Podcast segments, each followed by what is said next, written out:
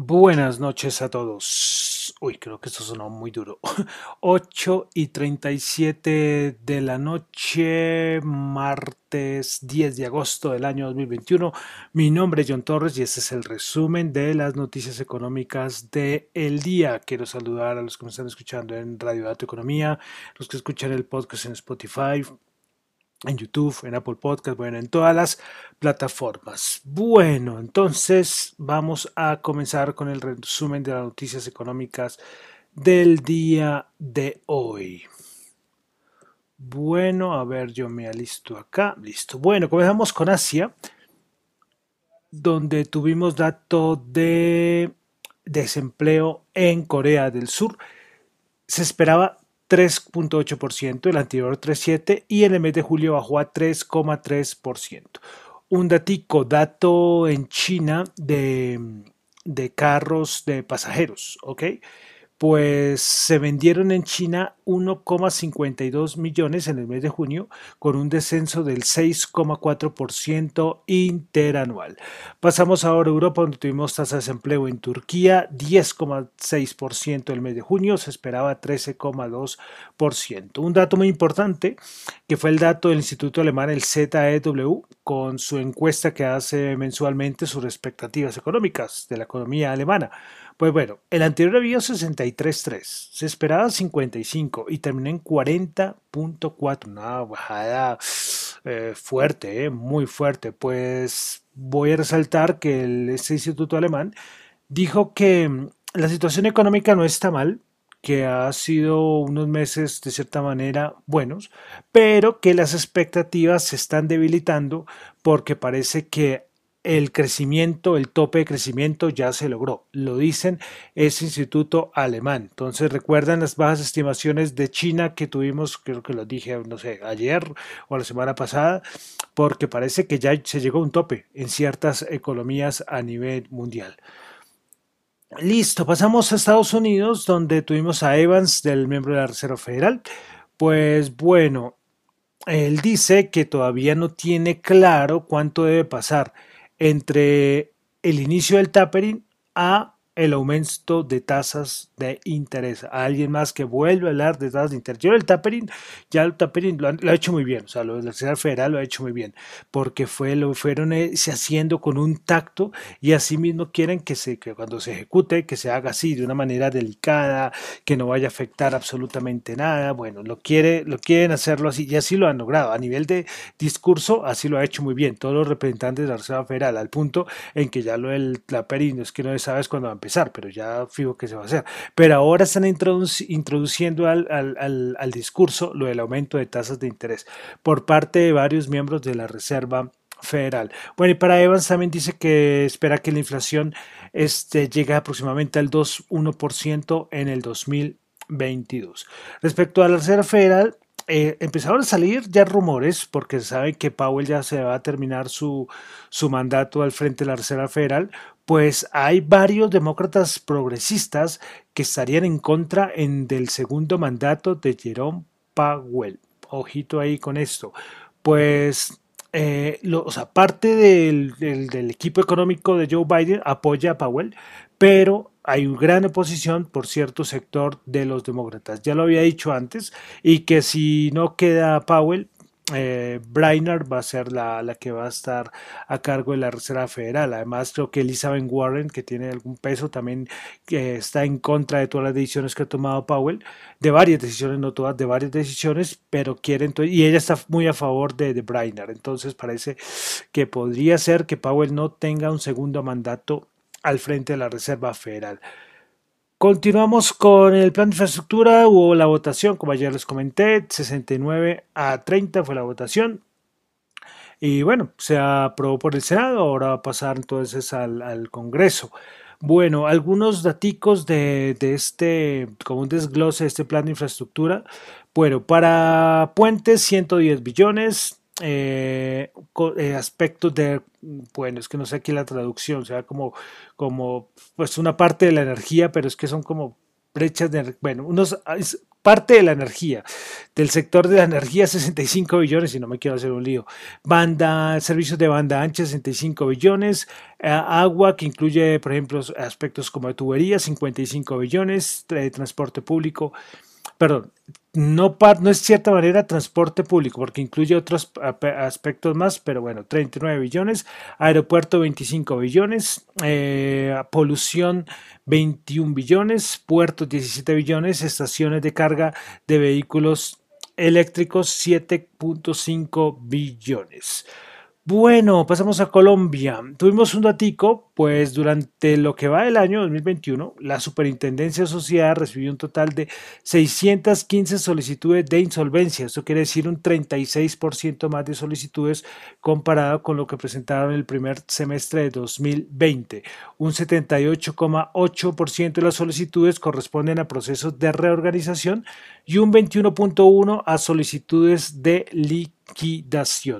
Juan Pablo, Juan Pablo Líbano, de la Superintendencia de Sociedades, dijo que si bien ha aumentado las solicitudes de insolvencia por de la crisis empresarial que estamos teniendo, es necesario indicar que los ajustes realizados para mejorar la capacidad operativa tanto de las intendencias como de la delegatura han dado frutos.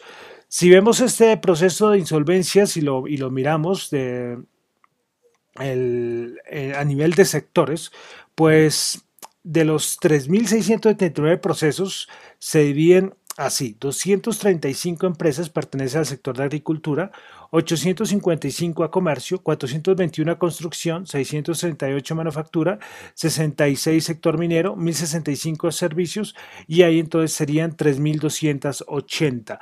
Los procesos adicionales en inventario, es decir, aproximadamente 400 procesos son de personas naturales no comerciantes. Entonces es un dato que me pareció interesante de la superintendencia de sociedades respecto a todos los procesos de insolvencia que ha traído toda esta bendita crisis que llevamos, ¿no? Bueno, dejamos Colombia, vamos a pasar ya a aspectos, aspectos de mercado. Bueno, comenzamos con inventarios. Recuerden que es martes, inventarios API de petróleo. Se esperaba una caída de 600 mil barriles de petróleo y se tuvo una caída de 816 mil. La EIA respecto a la demanda mundial de petróleo eh, mantuvo sin cambios sus pronósticos. Eh, tanto en la demanda mundial de petróleo, tanto del 2021 como la del 2022. No hubo ningún cambio.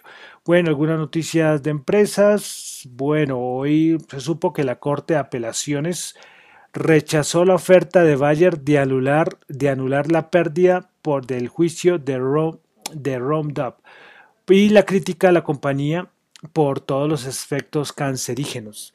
Desprecio por, porque para la para la Corte, Bayer está como importándole poco la seguridad del, consumidor. Sí, porque se sabe que hay unos efectos cancerígenos por su Roundup y pues bueno, eh, Bayer quería anular todo esto y pues la Corte le dijo que no. Listo, bueno, más cositas. Una cosa que me pareció curiosa y es que Elon Musk, recuerda que Elon Musk quiere llegar a Marte y ya está en todo su proceso y viajar al espacio. Bueno, pues él quiere que ya haya publicidad y avisos publicitarios en el espacio. Ojo, suena un poco, bueno, iba a decir que Futurama, pero no sé si algunos conozcan Futurama, esta serie de los mismos creadores de Los Simpson. Pues así, o sea, imagínense eso, ya publicidad afuera y es que ya eh, dicen que ya en 2027 ya va a haber hasta un hotel en el espacio y todo. Bueno, eh, pero bueno, hacia allá vamos. O sea, no es que me sorprenda, lo que me causa gracia que sea los Nox, ¿no? pero, pero sí, hacia allá vamos, parece. Bueno, mm, otras cositas más. Se habla mucho del hidrógeno eh, como cambio a nivel del consumo energético mundial. Pues hoy el Consejo Mundial de Energía pidió que se vieran las oportunidades reales del hidrógeno para comprender mejor su potencial en los sistemas energéticos. Eh, para el Consejo Mundial de Energía, el hidrógeno podría representar entre el 6% y el 25% del consumo energético mundial para el año 2050. Eh, todo esto está en un informe que salió el día, creo que no sé si salió hoy o ayer, bueno, estos días, que se llama Hydrogen on the Horizon Ready Almost Set, Go. Lo voy a ver si lo coloco en, mi cuenta de Twitter. Y pues bueno, esto fue elaborado por el Instituto de Investigación de Energía Eléctrica de los Estados Unidos. Y entonces se habla sobre lo que es el hidrógeno y cómo podría ser eh, cómo sería el consumo de, hidrógeno y cómo sería competencia al modelo tradicional o lo que se, conoce actualmente y viendo sus estimaciones y sus proyecciones para el año 2050. Ahí hablan sobre infraestructura, iniciativas, eh, bueno, todo energías alternativas, eh, bueno, varias cosas hablan sobre, sobre esto en el informe que les comenté. Listo, bueno. Eh, vamos a pasar entonces a, ya a los índices. ¿Qué les voy a decir de los índices? si les digo que, ay, yo tenía que hacer una cosa, acá me acordé, me acordé hace un instante que tenía que hacer una cosita. Eh, bueno, eh, sí, sí, sí, me acordé, estoy, hablando en voz alta, es algo del de los mercados que y voy a hacerlo y se me pasó. Pero bueno, ya creo que, que no se me olvide cuando termine aquí el programa. Bueno, de los índices no les voy a decir absolutamente nada raro. Sigue lo mismo, nada, nada, nada. Un letargo, subiditas, pues sí alcanzan máximos históricos. Creo que todos los días lo que hace es eh, va con caídas como el menos 0.1, eh, abre los mercados, llega a nuevos máximos históricos, le meten un papelón y baja y se queda o en el 0,1 o en el 0,2%, así, los tres índices principales. Pero el resto, nada, los, el, pues sí, por ahí algo del tesoro, los bonos del tesoro, pero nada, vamos a ver mañana, creo que mañana es dato de inflación, yo creo que este dato de inflación tiene que salir un poco más bajito, vamos a ver si lo de los carros usados y sector de energía, que es lo que más ha pesado en la inflación de los Estados Unidos, se relaja un poquito y este dato, vamos a ver, vamos a ver, se relaja, eh, esperaremos. De pronto esta mañana puede, al menos, no sé, no voy a decir que el mercado vaya a tener una, una movida muy fuerte, porque es que están niveles muy altos, muy altos. Pero bueno, entonces de una vez entramos a los índices de Estados Unidos. El Nasdaq 100 bajó 79.0 menos 0,5%, 15.053 puntos, principales ganadores del día. Tuvimos a Mercado Libre 6,9%, Ross Stores 3,5% y Dollar Tree 3,1%. Principales perdedoras Moderna menos 5,7%, Microtechnology menos 5,3% y Lam Research Corporation menos 3,6%. Vamos ahora al SP500. El SP500 el día de hoy subió 4.01%, 4.436 puntos. Principales ganadores en el SP500 tuvimos a Nucor Corporation 9.5, Kansas City Southern 7.4, Cisco 6.5%, principales perdedoras, Moderna menos 5.7, Micron Technology menos 5.3 y Aviomed menos 4%. 4.436 alcanzó a llegar como a los 40, 42, creo que fue por ahí el máximo histórico. Vamos al Dow Jones. El Dow Jones subió 162 puntos, 0,4%, 35.264 puntos. Prepara ganadores del día, Caterpillar 2,4%, Walmart 2,1%, Dow 2,1%. Principales perdedoras, Salesforce menos 2,3%, Visa menos 0,8%, American Express 0,07%. Bajo el Dow Jones 100, perdón, perdón, subió 162 punticos. Vamos a la Bolsa de Valores de Colombia, vale decir que reportó Mineros, reportó Celsia, reportó Semargo, son los últimos que han reportado, que tengo ahí como como en la mente para, bueno, que yo creo que ya todos, los, las ventajas de las redes sociales, ¿no? En las redes sociales uno ya se entera automáticamente de todo, pero por ser caso alguien que no esté y que por el caso quiera ver estados financieros, eh, pueden consultarlos en Superfinanciera fácilmente. Bueno, en los otros medios, en las redes sociales ya muchos los publican. Bueno, entonces el Colcap hoy subió 6.05%, 1.236, principal ganador es Fabricato, 20%, con concreto 3,5%, preferencial Semargos 3,4%, principales perdedoras en la Bolsa de de Colombia, Terpel menos 5,5%, Corfi Colombia, Corfi Colombia Ordinaria 0,9% bajó y Celsia menos 0,9%. Pasamos al petróleo que se recuperó un poquito, el WTI 78.4 subió 1,9, Brent 70.8 subió 1,6, había tenido días de bajadas y bajadas. El oro 1729 subió dólares la onza, nada raro. Bitcoin 45.512 bajó 504. Eh, bueno, eh, se aprobó, como les decía, ya se aprobó la, esta infraestructura. Lo de la enmienda creo que no pasó, creo que no pasó, casi seguro, pero tendré que volverlo a leer, no, he revisado esto. Eh, y a ver, pero sí vi muchas críticas, muchas críticas, como les expliqué ayer, lo que quería incluir la enmienda sobre lo del concepto de broker. Eso es lo que quiere, querían introducir ahí y en que broker fueran todos, validadores, mineros, los que operaban criptos, bueno, todos, todos. Pero hubo senadores que se, que se opusieron a todas estas medidas, pero creo, creo que no lo incluyeron. Vamos a ver, voy a ver si, si me toca investigar a ver qué fue lo que incluyeron en, en esta, esta plan de infraestructura, al fin, como ley. ¿Qué más les cuento? Pues hoy el principal exchange centralizado en los Estados Unidos, que fue Coinbase, sacó sus estados financieros. Ingresos de 2,23 billones, esperaba 1,85. Volumen de trading 462 billones, esperaba 381 billones. Eh, usuarios verificados 68 billones, se esperaba 63.1 millones. Entonces, datos buenísimos. También salió Coinbase diciendo que eh, por primera vez eh, se operó más eh, Ethereum que Bitcoin. Y es que Ethereum, Dios mío, es que lo de las DeFi, finanzas descentralizadas y los NFTs, que ya se acuerdan cuando hace varios meses yo les expliqué que eran los NFTs, de pronto un día voy a hablar sobre los DeFi, las finanzas descentralizadas. Pero esto necesita y se basa en la en Ethereum, en la blockchain de Ethereum. Entonces es, es como importante. Bueno, y también hoy pues hubo hubo, hubo un hackeo, hubo un hackeo más bien como, como importante, pues a, la, a, un protocolo que se llama Poly Network, pues fueron 600 millones de, de dólares los que robaron en, en este hackeo.